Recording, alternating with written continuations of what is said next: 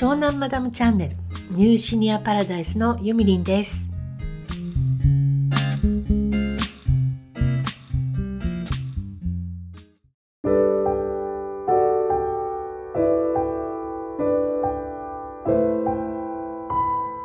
こんにちは。12月24日クリスマスイブの今日は木曜日。皆様いかがお過ごしでしょうか？前回の放送でもお知らせいたしました通り私は特にねあの普段と変わりなく平常通りの毎日を送っております。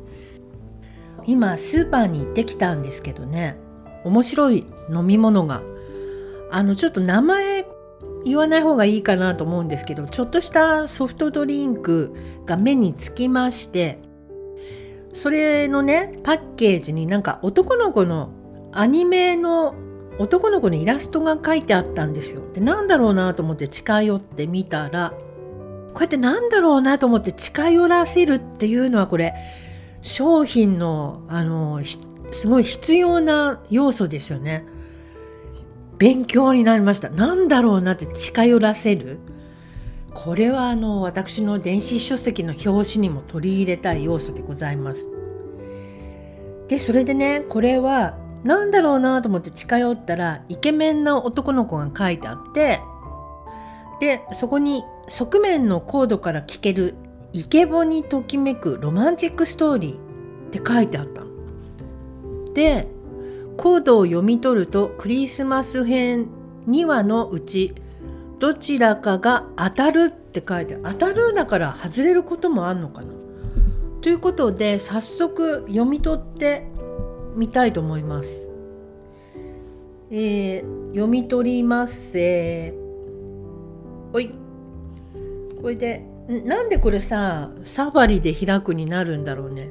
サファリなんか使わないっつうのね。えっ、ー、とねクリスマス編当たり完全版クリスマス編っていうのが当たりました。まあみんな当たるんでしょうけど。ツリーの飾り付けをする彼。昔は興味のなかったクリスマスイベントに張り切るようになった理由とは？てんてんてんてん。でそれでなんか動画みたいのがあるのでちょっと再生してみちゃおうかな。イケボにときめくロマンチックストーリー。クリスマス。朝から張り切っているのは私より彼の方だ。ほうほう。よしできた今何時やばい。ケーキ取りに行かないと。確かに。なんで笑うの？こういう声か。クリスマスなんか興味ないって言ってたよね。そう。彼と付き合う前彼は確かにクリスマス？めんどくさいじゃん。と言っていた。ほうほう。今ではそんなそうね。もない。男の子ってそうだよね。いいよ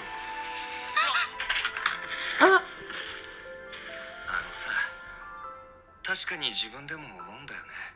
君と出会って随分変わったなって。すごいなんか。なんか生まれ変わったみたいな気持ち。ねちっこいですね結構。いい意味？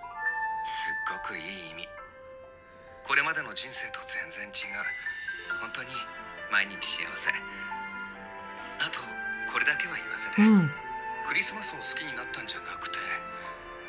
君を好きになったんだよ。顔が好きなだけ ということで男の子がニコッとしながら消えていきました。というイケボ。そっか。うーん私の好きなタイプではなかったかな。でもなんかいい試みですよね。イケボってさ人によって多分全然違うと思うんだけど好みがね。私の好きな感じは結構ダミ声な感じガラガラしていてハスキーな感じで。でこんなあのやっぱり芝居がかってると嫌なんだわ。普通に普通にちょっとこうツンデレな感じなのに結構キュンという来るようなこと言ってもらっちゃうとすごい嬉しいかな。そうです。私はどちらかというと M ですね。うーんなんだろう。俳優さんで言えばやっぱり小栗旬くん小栗旬くんは顔も好きだし声がやっぱりいいんですよね。天気の子であの探偵事務所の親分みたいな役で声が出てたのよ小栗旬くんが。でそれあの私誰と見たんだっけな？しゅんくんの声が出てきた時に「あ来た来た!」とか言って「あ素敵な声!」とか言ってたんだけどあの一緒に見てた人は「なそんなに？これ小栗旬なの？ふー」みたいな感じで。全然分かってもらえてなかったみたいですね。あとね大昔なんだけど豊川悦司っていう人がいるじゃない？その人が、ね、なんかねドレッシングのコマーシャルでピーター・ラビットの物語を読んでるのがあったのね。それがすっごい素敵だったのを覚えてるのでなんだろうこれだけ音声配信がさメジャーになってきた時代だからもう全然課金しても構わないのでその豊川悦司さんとか小栗旬君とかあと畑元則なんだっけ畑さんミュージシャンのねあの人の歌声は素敵ですけどお話し声も確か素敵なはずなんですよ。ああいう人の課金してもいいんでなんか声のメッセージもらえたらいいのになって思います。ということでなんかね最近すごい再生回数が増えてきてとっても嬉しいです。ありがとうございます。あとは次はお便りをいただけると嬉しいな。やっぱり全然知らない人にレター出すとかってハードル高いですよね。それはすごいわかる。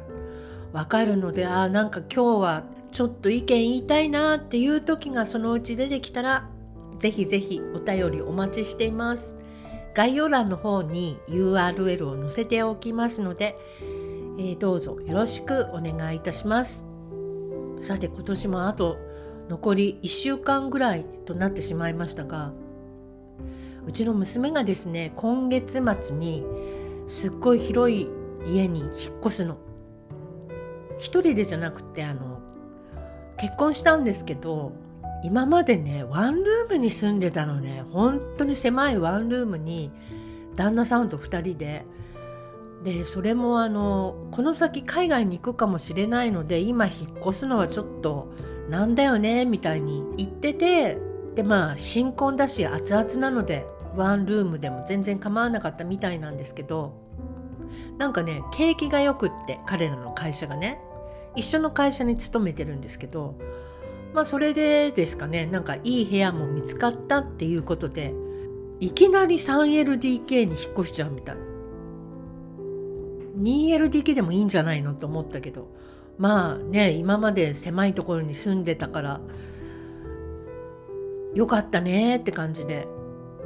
で29日にお引越しでまあだけどさこんなお母さんが手伝いに行ってもなんなので年が明けてから遊びに行くねなんて言ってるんですけどなので来年から都内に遊びに行った時は帰りに娘の家に一泊して朝帰ろうかななんて思ったりしています。ホテル代が浮く。ということでですね今日はこんな感じで終わりにします。皆様どうぞあの素敵なクリスマスをっていうとちょっとねなんだかありきたりなので一人っきりでも全然寂しくないですよクリスマス。クリスマスっていうか関係ないじゃん私たち日本人にとってはクリスマスなんて。まあキリスト様の生まれた日ということなのでそれぞれ一人でね 一人でっていうのもおかしいですけどあのクリスマスをお祝いいたしましょう。私はですね今あのスペインのなんかドラマ見てるのね。ネットフリックスで。それがすごく私ね以前スペイン人だったみたいなの。せあの前の姓のどこかでね。カルロスっていう男の人だったんだわ。あのなんだっけ。前世見てもらえるやつ。リフレクソロジーじゃなくって。名前が出てこない。あるじゃない？そういう催眠療法みたいな。それでスペインの港町に住むカルロスっていう絵を描くのが大好きな男の子で大きくなったらね美術の先生になった人なのね。まずその話はまた今度します長くなるのででだからねあのスペイン語とかほんと好きなのよ昔からその占い見てもらう前から。でその占いでスペイン人だったっていうことが発覚して発覚してっていうかまあ一応私そういうの信じることにしてるのね。あだからスペイン語が心地いいんだなと思ってよくスペインの映画とかドラマとか見てます。で今もね見てるのネットフリックスのねなんていうドラマだったかなタイトルも覚えてませんがある高校に新任の女教師が来てだけど生徒になんかいじめられるみたいな話。結構面白いです。アメリカ映画なんかと違ってこうね精神の奥深いところにこう何て言うのかな覗き込むような感じ。そこら辺がやっぱりヨーロッパ映画とかドラマってちょっと違うのかななんて思いながら見てます。はい。ということで、えー、一人の皆様もご家族とお過ごしの皆様も素敵なクリスマスイブをお過ごしください。それじゃあまたね。バイバイ。